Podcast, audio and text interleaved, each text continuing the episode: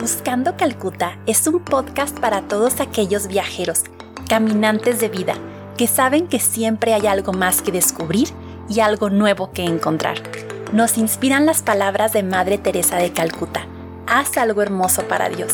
Yo soy Tere Ávila y me da muchísimo gusto que estés aquí.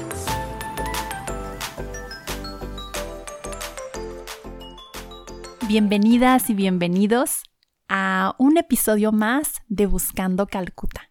Espero que hayan tenido unos días santos muy bonitos, que hayan sentido el amor de Dios bien profundo en su corazón, a través de su familia, a través de las celebraciones que pudieron ver en el Internet y que hayan sido días en los que hayamos podido reflexionar qué significa la resurrección, que va a ser el tema de hoy resucitar. Creo que resurrección es de esas palabras que oímos mucho en nuestra fe, en la espiritualidad, y que a veces han sido muy maltratadas. Son palabras como, como que entendemos con la cabeza, que a mí me gusta mucho esta expresión, pero que al menos yo batallo para que resuenen en el corazón. Resurrección, no sé ustedes, pero yo sobre todo estando más joven, yo lo veía como este acontecimiento mágico de Dios interviniendo en la historia y resucitando a este hombre Jesús de Nazaret, su hijo, y, que con esto pues ya se redime la humanidad y fin de la historia. O sea, como que lo veía como algo muy aislado, como sin mucha repercusión en mi vida y en la vida de los demás, como una obra teológica y, y que no tenía nada que ver conmigo. Pero no. Les quiero recomendar primero que todo, antes de olvidarlo, que busquen al predicador de la Casa Pontificia. Es un capuchino. Eh, el ser capuchino está dentro de la rama franciscana, es una orden religiosa, y este sacerdote es el encargado de predicarle a los papas desde hace muchísimos años. Me parece que desde 1980 el padre Raniero canta la mesa, que aparte tiene un nombre eh, difícil de olvidar les predica a los papas. Y ya me lo habían recomendado desde que yo estaba en México, en, el centro de espiritualidad que les he contado, pero por una u otra razón no había escuchado una de sus homilías hasta este Viernes Santo.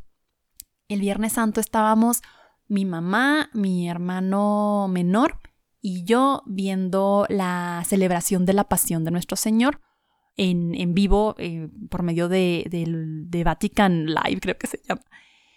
Y dice el Papa, pues la homilía la va a dar el Padre Canta la Mesa. Y yo, ay, qué bueno, al fin, vamos a, vamos a escucharlo.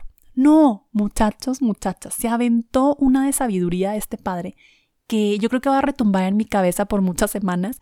Voy a estarlo sacando a colación cada vez que pueda. Y dentro de su homilía, una de las cosas que tienen que ver con la resurrección, aunque lo predica en Viernes Santo, es que decía que la peor recesión después de esta crisis, después de esta pandemia, va a hacer que volvamos a nuestra vida igual que antes.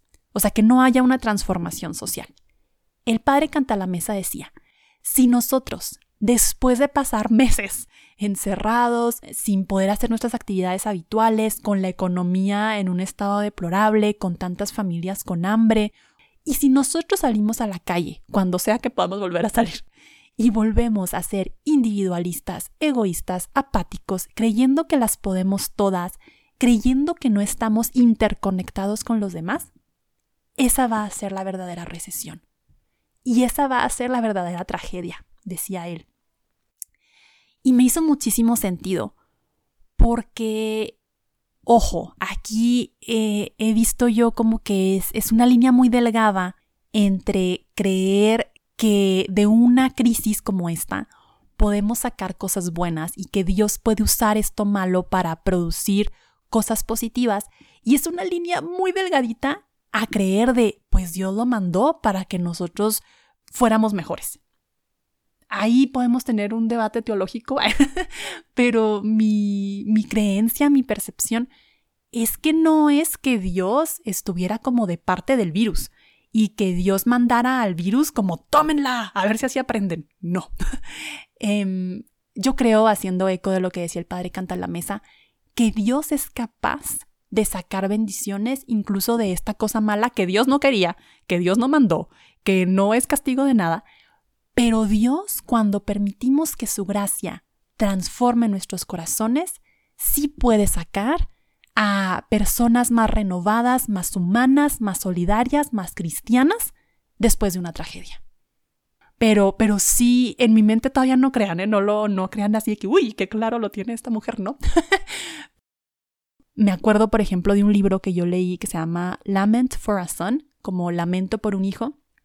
Y el autor de este libro decía, después de perder a su hijo en un accidente, el muchacho estaba escalando, el muchacho pues se, resbala y, y muere. Y el autor decía, estoy seguro, años después, que la muerte de mi hijo me hizo mejor persona. Pero me aterroriza pensar que Dios mató a mi hijo para que yo pudiera crecer como persona, como ser humano. Y sigue diciendo que no, que él no puede creer en un Dios así. Puede creer en un Dios que lo acompañó en su duelo, que lo acompañó en el momento difícil y que la gracia divina en medio de este momento difícil lo hizo mejor persona. Pero no que Dios mandara la desgracia a propósito. No sé si medio estoy teniendo algún sentido, pero es con lo que quería iniciar, con, con esta idea del Padre canta la mesa, de dejarnos transformar en medio de la tragedia. Y tragedia yo digo, pues para mí no ha sido tragedia porque yo estoy aquí muy feliz en mi casa, eh, con mi familia, con comida, pero para mucha gente sí está siendo tragedia. Para mucha gente que está perdiendo a sus seres queridos, que no sabe qué va a comer mañana, que perdió su trabajo, que está ansioso, deprimido ante, ante la crisis, sí, pues para ellos es tragedia. Pero Dios puede trabajar en medio de nuestros corazones aún en medio de esta desgracia. Y bueno, eso como una primera idea. Como una segunda idea con esto de resucitar y con esto de transformarnos, me acuerdo de un personaje bíblico que es poco conocido, eh, pocas veces se menciona, pero a mí me gusta mucho. Y quiero leerles así tal cual, de corridito, el capítulo en el que viene este señor, que es el capítulo de Juan Em, el capítulo 3. Y dice así. Este personaje es Nicodemo. Entre los fariseos había un personaje judío llamado Nicodemo. Este fue de noche a ver a Jesús y le dijo, Rabí, sabemos que has venido de parte de Dios como maestro, porque nadie puede hacer señales milagrosas como las que tú haces, a no ser que Dios esté con él. Y Jesús le contestó, En verdad te digo, que nadie puede ver el reino de Dios si no nace de nuevo desde arriba. Nicodemo le dijo, ¿Cómo renacerá el hombre ya viejo? ¿Quién volverá al seno de su madre para nacer una segunda vez? Jesús le contestó, En verdad te digo, el que no renace del agua y del espíritu no puede entrar en el reino de Dios.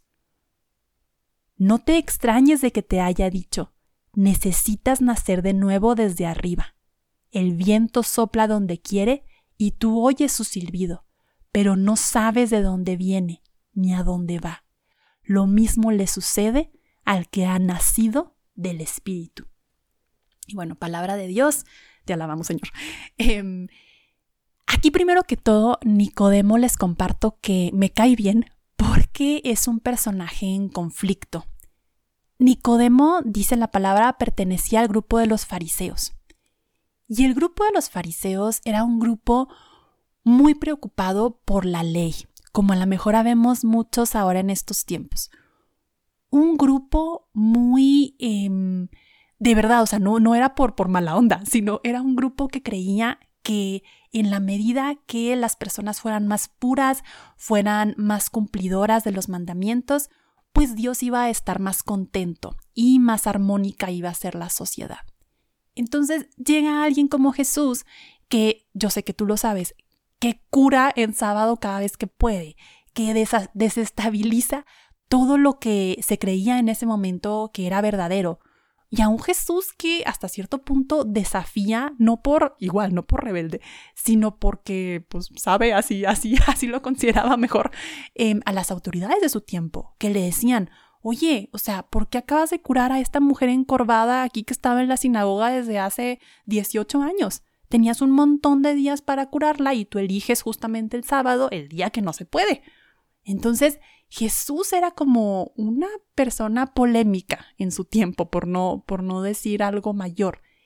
Y Nicodemo, siendo de parte de los fariseos, lo sabe. Por eso Nicodemo va a ver a Jesús de noche, porque no quiere que nadie se dé cuenta.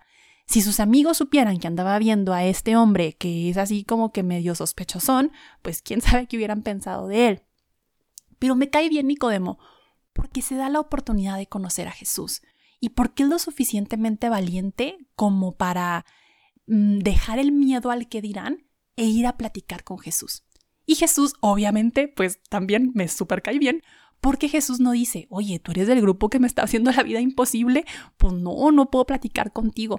No, Jesús lo recibe y yo me los imagino platicando bien a gusto. Luego aquí ya en la, en la Biblia, en el Evangelio de San Juan, vemos los diálogos como que, pues obviamente ya muy, como muy comprimidos, pero seguramente fue una plática como con risas, una plática eh, a gusto, una plática auténtica.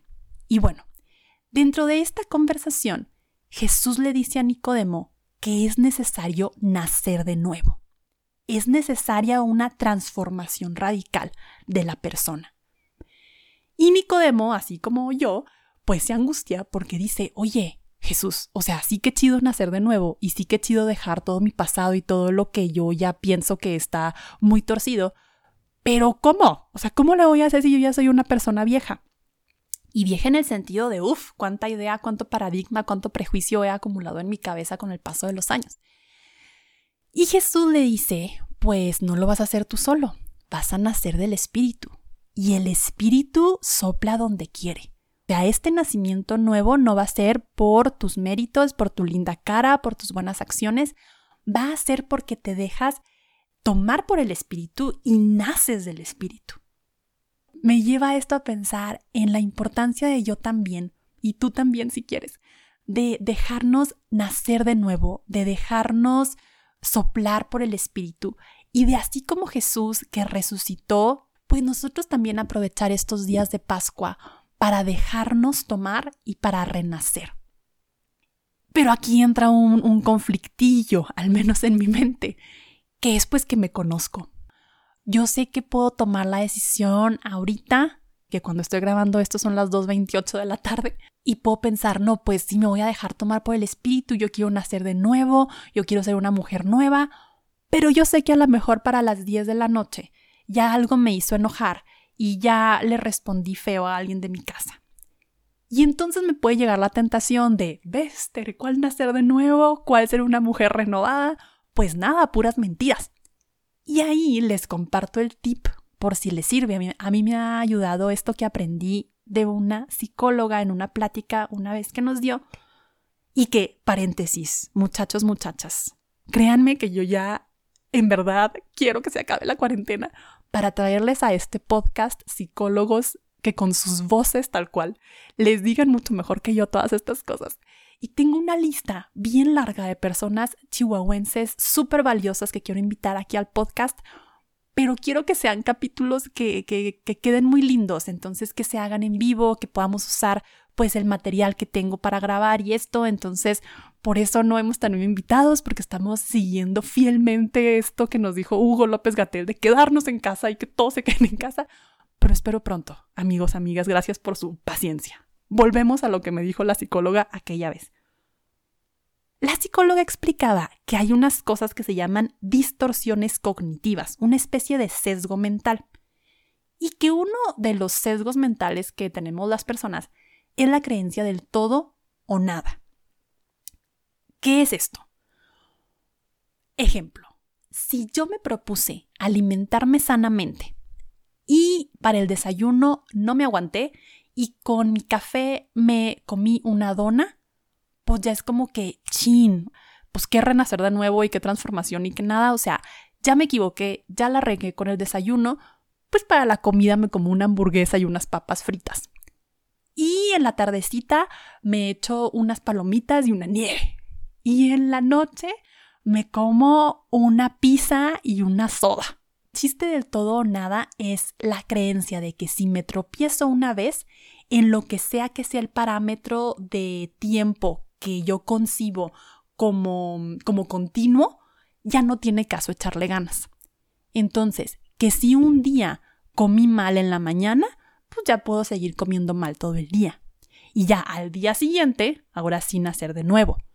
Pero esto es obvio una distorsión cognitiva, porque no tiene nada que ver que yo me zampé la dona en la mañana con que me coma la hamburguesa a la hora de la comida. O sea, yo perfecto podría haber dicho, no, pues me comí la dona en la mañana, pues en la comida voy a comer normal, eh, no sé, una ensalada, una pasta, algo en vez de la hamburguesa con las papas y todo.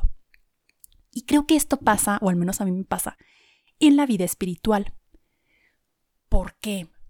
Porque a lo mejor ustedes han vivido ese momento que salen bien machines de confesarse y dices, ya estoy limpio, ya me siento súper bien, ya no voy a cometer nada malo, pero qué tal que a los tres días ya le echaste la mentira a la amiga. O a los tres días ya dijiste, ay, pero este cómo me cae mal y ya, no sé.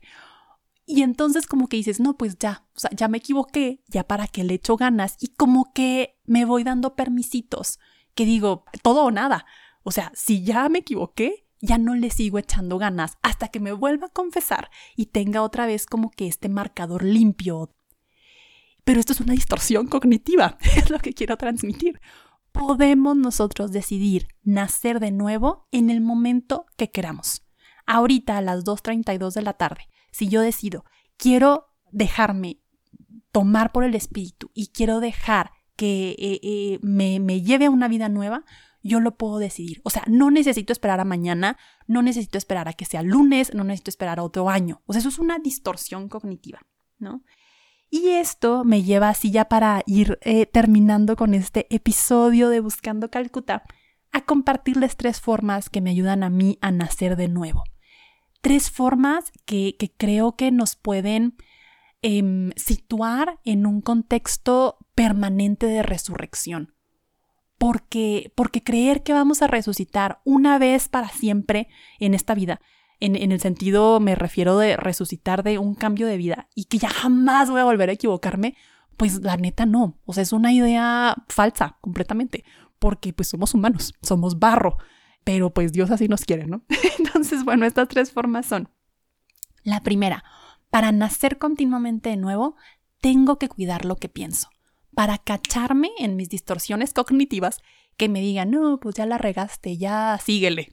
Cuidar lo que pienso, porque ya sabemos qué pensamientos nos llevan al mal, a la tristeza, al perfeccionismo, a la ira, etc. Ya sabemos.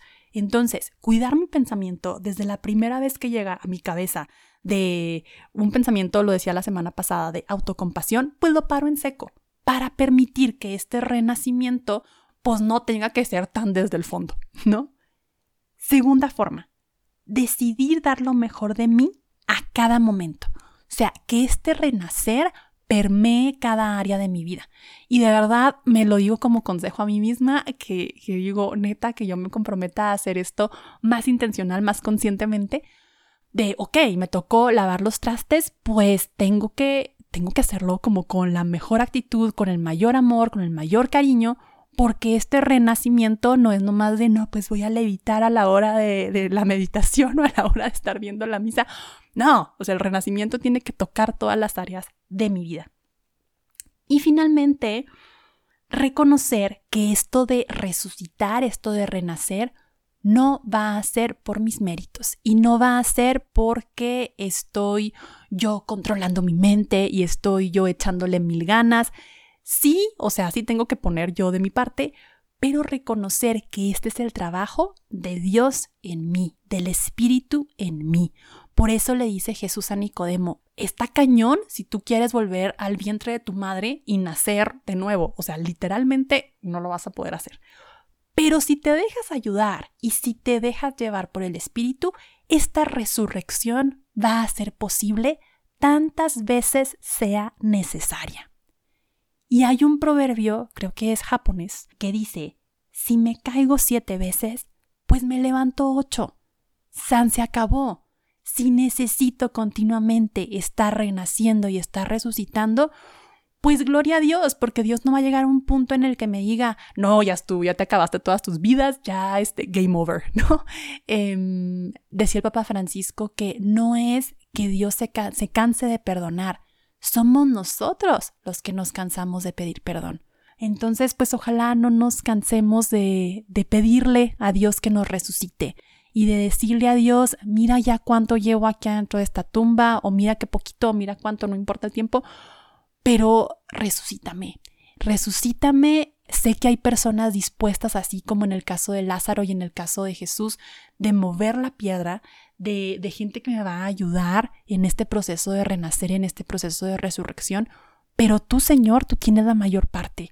Entonces, pues a cooperar, a cooperar con la gracia divina y que nuestras heridas, así como a Jesús que lo reconocían por sus heridas ya una vez resucitado, que nuestras heridas de cada vez que nos caemos y que necesitamos voltear al cielo pidiendo renacer y pidiendo resurrección, pues que esas heridas se conviertan en sabiduría y que las heridas de las caídas y las heridas de las veces que hemos muerto, entre comillas, pues nos hagan más fuertes y nos hagan regresar a la vida no igual, no como pedía el Padre Canta la Mesa que no hiciéramos, no regresar antes, sino resucitar verdaderamente en el Espíritu y verdaderamente conscientes de que Dios tiene el poder de cambiar mi historia. Gracias por llegar hasta aquí, gracias por escuchar, por compartir, que Dios te bendiga, que te regale una Pascua hermosa y nos vemos aquí la siguiente semana con el favor de Dios.